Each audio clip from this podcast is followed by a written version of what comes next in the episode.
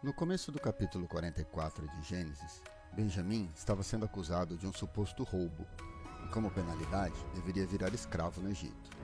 Mas Judá intercedeu por seu irmão diante de José. Primeiro, ele revisou a situação toda.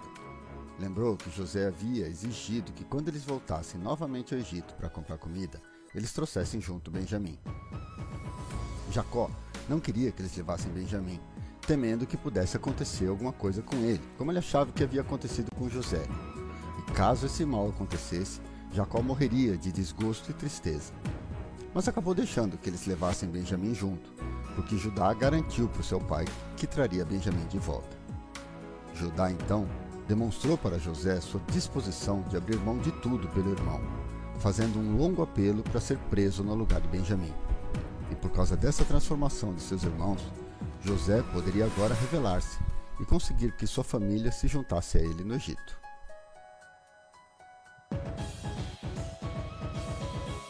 Bom dia, bom dia para todos vocês. É muito bom começar e encerrar uma série. É bem divertido fazer isso quando a gente faz a primeira e faz a última. Eu acho isso um pouco divertido. Não sei se o Caio repara nisso, mas eu, eu gosto.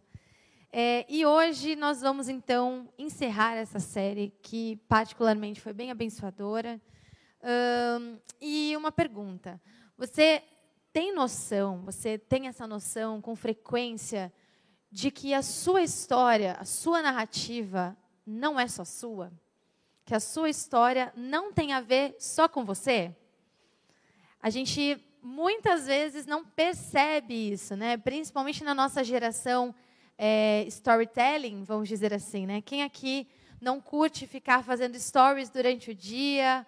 Ou a gente vai nas festas, eu já falei isso algumas vezes, mas a gente vai principalmente em festa de criança e os pais querem fazer aquele. Ai, retrospectiva aí, ó. Eu escutei aqui, alguém aqui está mandando arquivos para o buffet, né? Preparando festa e fazendo a retrospectiva da criança de um ano que viveu muitas aventuras em um ano.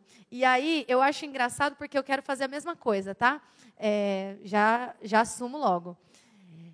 E a história até daquela pequena criança que viveu só um ano não é só sobre ela. É sobre a família, é sobre os amigos dos pais que comemoram junto, é sobre o pediatra ou a pediatra que foi escolhida e aquela pessoa quase vira da família, é sobre para quem, para as mães que precisam ir trabalhar depois de um tempinho, é sobre a tia da creche, é sobre, não é sobre várias pessoas. Então hoje a gente vai pedir uma licencinha para José, né? Eu vim bem irmã mais velha que rouba, né, a, a roupa do cara, porque gente, eu não sou a mais nova, né? Eu não tinha como ser José, mas eu fui lá no guarda-roupa dele e a gente vai pedir uma licencinha para José e hoje nós vamos falar de Judá.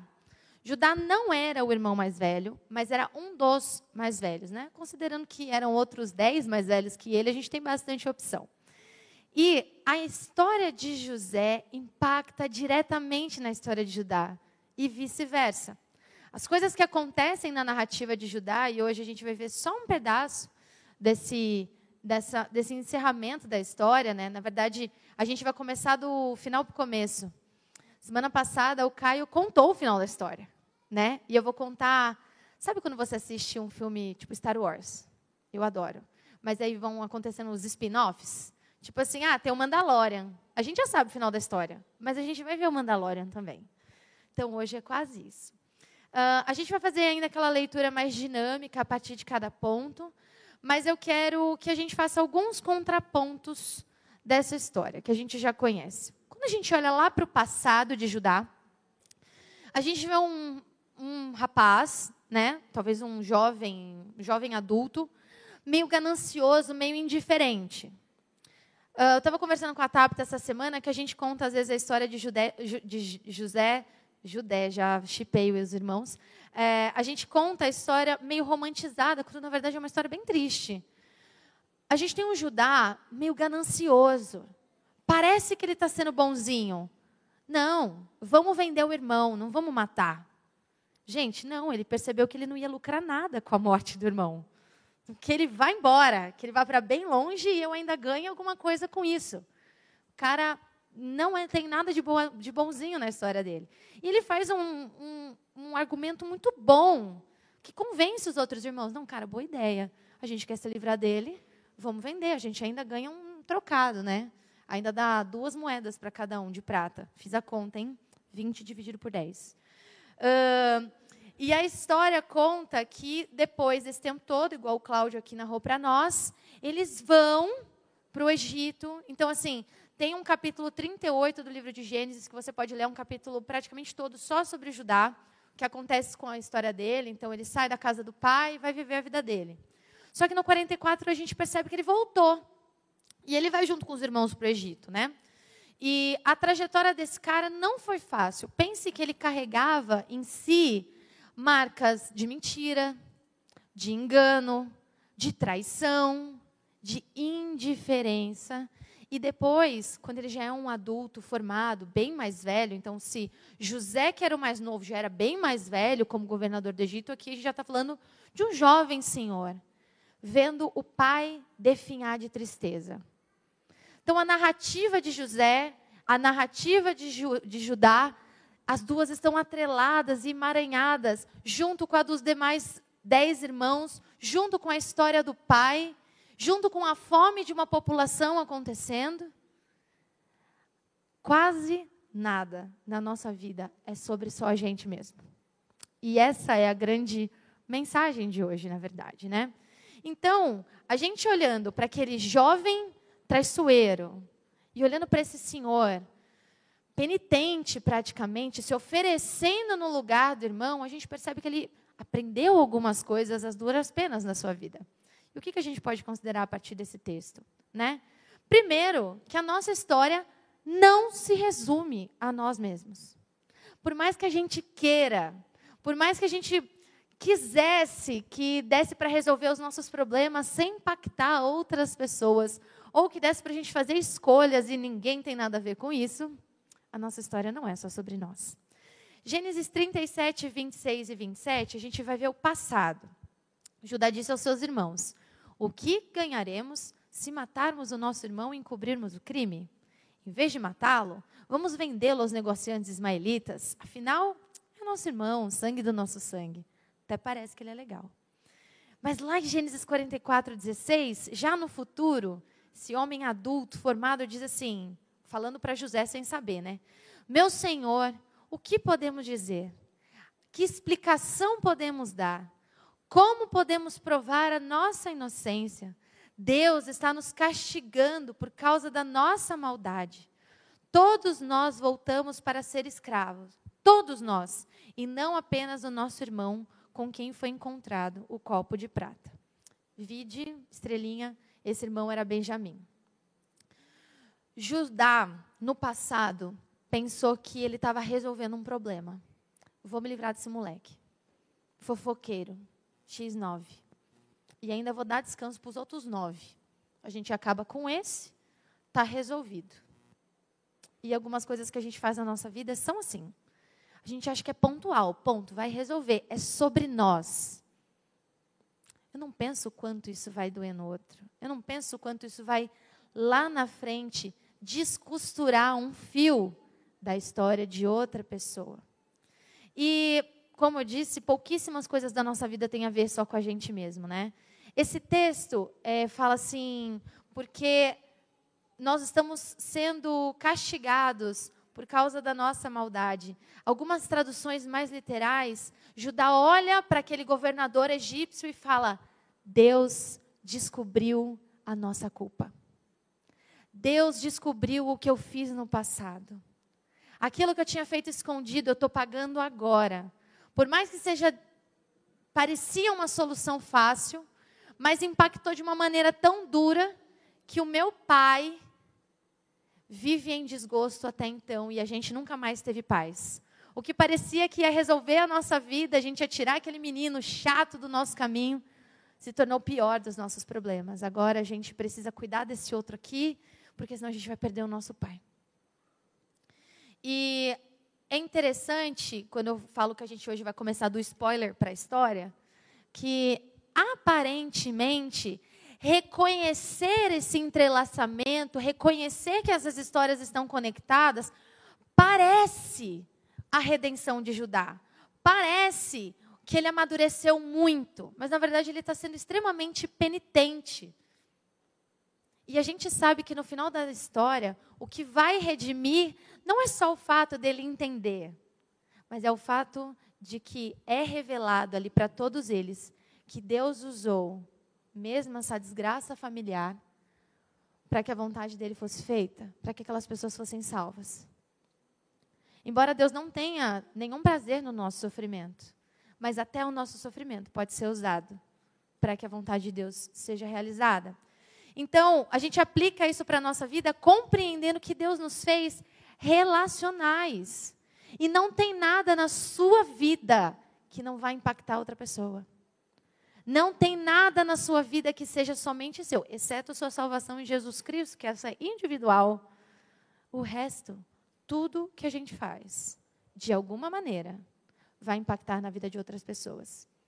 E também existem coisas que as outras pessoas fazem que impactam na nossa vida, porque nós somos relacionais. Nós não, não fomos feitos para viver sozinhos.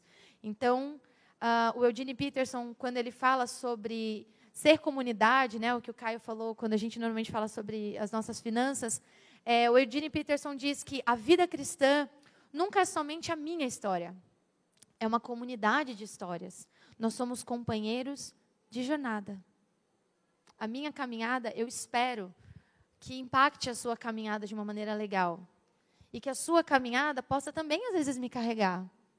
E que a gente não precise chegar só no final da vida, igual o Judá aqui, para perceber que não são histórias desconexas e que nós estamos ligados uns aos outros.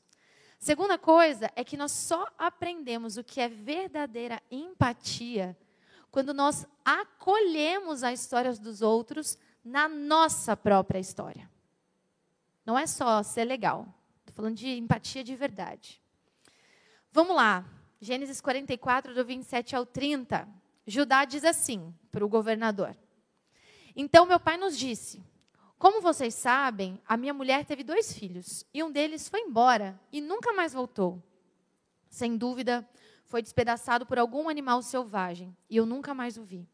Se agora vocês o levarem de mim, o irmão dele, e lhe acontecer algum mal, vocês me mandarão velho e infeliz para a sepultura. E agora, meu senhor, eu não posso voltar para a casa do meu pai sem o rapaz. A vida do nosso pai está ligada à vida do rapaz. O biblista Derek Kidner, ele vai dizer que essa é uma das interpelações mais emocionantes do Antigo Testamento. É uma posição vicária, substitutiva. Quem ficaria preso no Egito era o bendito do Benjamim, golpe do José, que todo mundo gosta de falar que era bonzinho, mas eu não sou advogada do José aqui hoje. Estou aqui contra ele. Brincadeira. Mas a verdade é que José fez uma coisa bem ali elaborada para castigar os irmãos dele. Ele pegou pesado.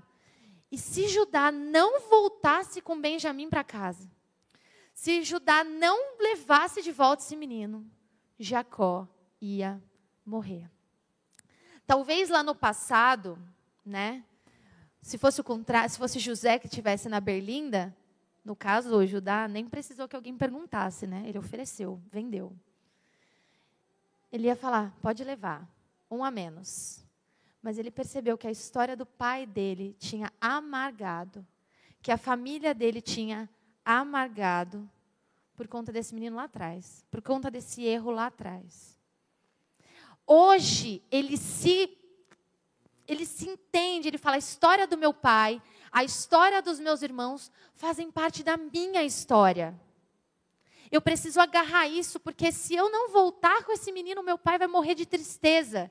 E a Bíblia fala que ele usa a frase: a vida do meu pai está ligada à vida do, do meu irmão. A tradução de vida aqui é respiração, e a gente já falou várias vezes. Nefesh. O meu pai, a vida dele, a alma dele, a existência dele está ligada a desse menino. Eu não posso permitir. Eu me entrego no lugar dele. Judá entendeu, Judá acolheu, Judá não simplesmente quis ser bonzinho, ele entendeu que aquela era parte da história dele também. Era uma reparação de um erro dele também. E se ele não fizesse alguma coisa naquela hora, era mais um tecido rasgado, era mais uma linha desfiada. Eu gosto muito, eu acho que tem vários autores e de todo tipo de literatura que falam que a história é uma trama, um tapete. Todo mundo já viu um tear na vida? Já fez isso na escola ou alguma coisa do tipo na internet? Para fazer um tapete, é, são vários fios né, numa única direção, e depois os outros fios de outras cores são trançados é, no sentido contrário. E para ter um desenho, né, você precisa de fios de diferentes cores. E normalmente, o lado de trás do tapete, né, que é onde o tapeceiro vai fazendo ali os ajustes, ele é meio esquisito. E primeiro, primeira vez que eu vi essa história, é, essa história do tapete sendo contada, é, foi um livro do Carlos Mesters, que é um, um teólogo muito bom também, que eu gosto. E ele fala assim: existem cores, cada um de nós tem uma cor. Mas se a gente às vezes precisa interromper uma linha, puxar ela do jeito errado, é, a gente estraga aquela parte do desenho. E aí tem que vir atrás e refazer. Mas não é a gente que refaz. Judá percebeu que as linhas de Jacó, de Benjamim e a dele estavam completamente grudadas. Se puxasse, ia estragar. Ele já tinha estragado lá atrás o tecido. Ele já tinha estragado lá atrás, achando que o tapete dele era um tapete liso. Mas é um tapete colorido. Era um tapete cheio de desenhos. Então, essa história ela ensina para nós, basicamente, resolução de conflitos familiares. E não é o lugar mais difícil de resolver conflitos dentro de casa? Eu acho que é o lugar mais difícil de resolver conflitos. Eu dificilmente exponho coisas assim tão íntimas, mas é, aconteceu um, um fato durante essa semana entre eu e o meu marido. E sobre resolução de conflitos e entender que as nossas histórias estão grudadas, né? Meu marido está mudando de carreira. Meu marido está entrando numa nova carreira de trabalho, está trabalhando com coisas novas, aprendendo coisas novas. E em um determinado momento, eu falei sobre as coisas que ele estava aprendendo dentro de uma discussão que nós estávamos bem acalorada. Espero que os vizinhos não tenham ouvido, que eu tenho vizinhos bem próximos. Nós estávamos numa discussão bem feia. Quando de repente a frase que ele falou para mim foi: "Eu não sei resolver as coisas com você". Aí eu olhei. E eu já estava muito furiosa, tá, gente? Eu não estava Bruna curiosa. Estava Bruna furiosa. E eu falei para ele, eu fiz uma coisa feia, joguei na cara dele. Falei assim: Você não é o cara que resolve tudo? Você não é o cara que chega lá na igreja e todo mundo chega até você e você resolve tudo para todo mundo? Fui muito, fui muito má. Fui muito má. Toquei na ferida. Depois eu pedi desculpa, não devia ter falado aquilo. Mas eu percebi que ele realmente é um cara muito gentil, muito desatador de nós. Mas dentro de casa, o pique é outro. Dentro de casa, a fera que ele tem que enfrentar é outra. Entendeu? Resolver os problemas com vocês, ó, nós somos uma comunidade de mais de 400 pessoas. Gente, vocês podem chegar no Gustavo que ele resolve qualquer problema. Mas em casa é diferente em casa é outra coisa. Eu espero que depois desse mês inteiro a gente falando sobre passado, presente, futuro, narrativa, José e irmão e tudo mais, que cada um de nós encontre quais são os fios que precisam ser feitos novos nós. Que a gente perceba que nossa vida nunca vai ser um tapete liso. Porque a gente às vezes olha a dor, a nossa dor, e acha que a nossa dor é maior. Judá, rejeitado do pai, achava que a dor dele era grande demais. Então as dores de José tanto faz. José era mimado, tanto faz. Ele nem sabe o que, que o menino sentia. Eles nunca provavelmente tiveram uma conversa decente. E aí, a gente não precisa, essa é a nossa frase, duvidar das dores dos outros para validar as nossas. E a gente faz isso dentro de casa. Você não Quantas vezes você olhou para a pessoa que mora com você, que eu não sei qual é a sua vida, e você achou que o que você estava sentindo era muito maior?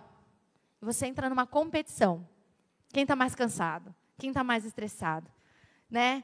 Quem sofreu mais, né? Recém-casado fica assim, mas porque meu pai me abandonou, eu fui comprar cigarro, nunca mais voltou. Aí, mas minha mãe me batia com o fio do ferro. Aí o outro, sabe? Tipo, por que, que a gente precisa duvidar da dor do outro para validar a nossa? Quando, na verdade, o nosso papel em Cristo é sentir o que o outro sente como se fosse nosso. E Judá aprendeu isso do pior jeito. Judá aprendeu que a dor do pai dele era muito gigante, quando ele já estava quase perdendo o pai. Correndo o risco de ter que virar escravo no Egito para não matar o pai. Isso não ia trazer alegria para Jacó. A vida dele já estava destroçada. Mas graças a Deus, caminhando para o final, falei muito hoje já, Deus pode e quer alterar a nossa perspectiva sobre a nossa história em relação às demais histórias. É uma leitura um pouquinho mais longa, tá? Eu vou ler tudo de uma vez, mas as, as referências são Gênesis 44, 32, e depois Gênesis 45, 16, 24, 26 e 27.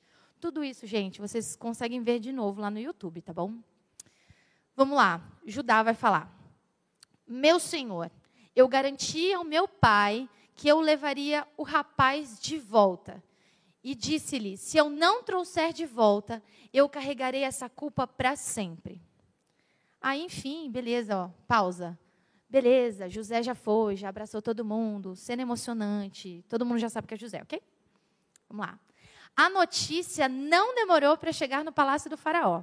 Os irmãos de José estão aqui e o Faraó e os seus oficiais se alegraram muito quando souberam disso. Depois, José se despediu dos seus irmãos e, enquanto eles partiam, disse a eles: Não briguem no caminho por causa do que aconteceu. Aí eles chegaram lá. José está vivo, eles disseram ao pai. É o governador de toda a terra do Egito. E Jacó ficou atônito com a notícia. Não podia acreditar.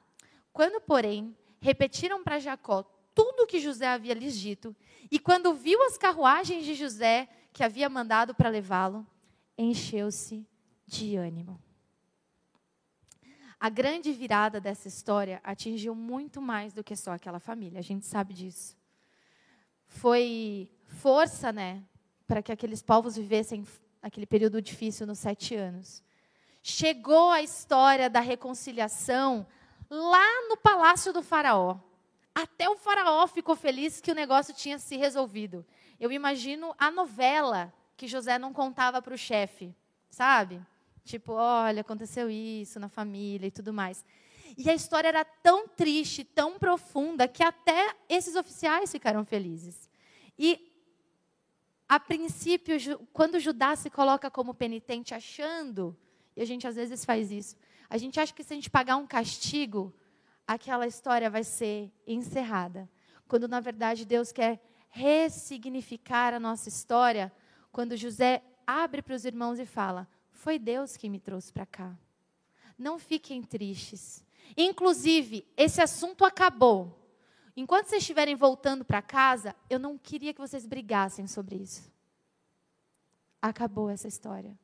Nós já entendemos que foi Deus quem me trouxe aqui para que nós fôssemos poupados da fome, para que nós fôssemos poupados da seca.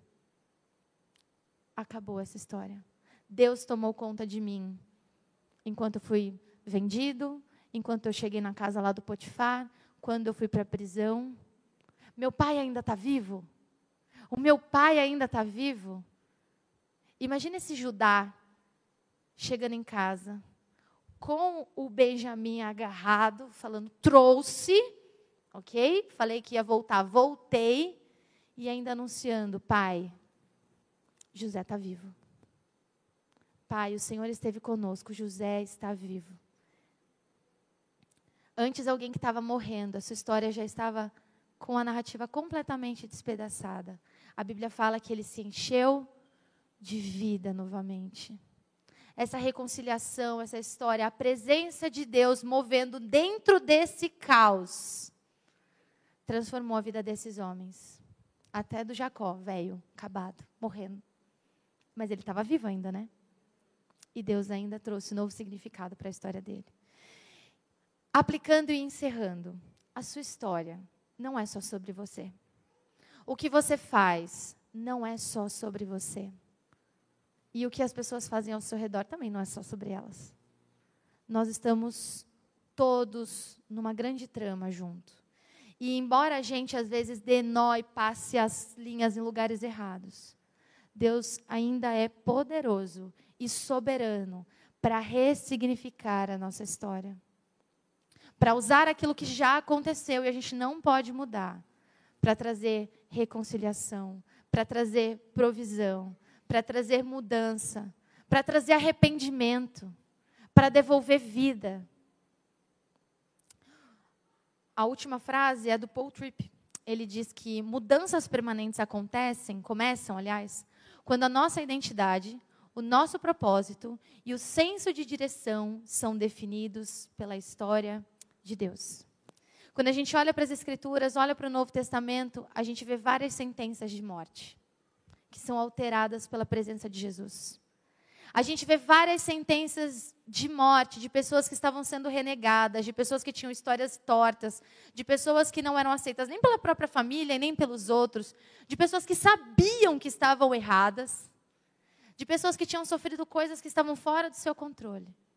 Mas que quando Cristo interfere nessa história, e o propósito dessas pessoas é devolvido na pessoa de Cristo, elas têm uma nova história. Elas têm uma nova narrativa elas têm um novo ânimo. A notícia para Jacó foi: seu filho está vivo. A notícia para nós é: você foi salvo, você foi encontrado. Tenha vida. Você pode ter esperança. Sua história, o que aconteceu até aqui, pode ter um novo capítulo a partir de Cristo. Gostaria que você orasse comigo, lembrando que o Judá, esse traste e que pode ser que alguns de nós a gente se identifique com esse personagem, é da tribo de Judá que sai o nosso Senhor. Foi a tribo de Judá que foi escolhida para ser a linhagem do Salvador. E se você vê a história dele lá, o capítulo 38, é pior do que você imagina. Mas o Senhor ressignifica. Cristo ressignifica.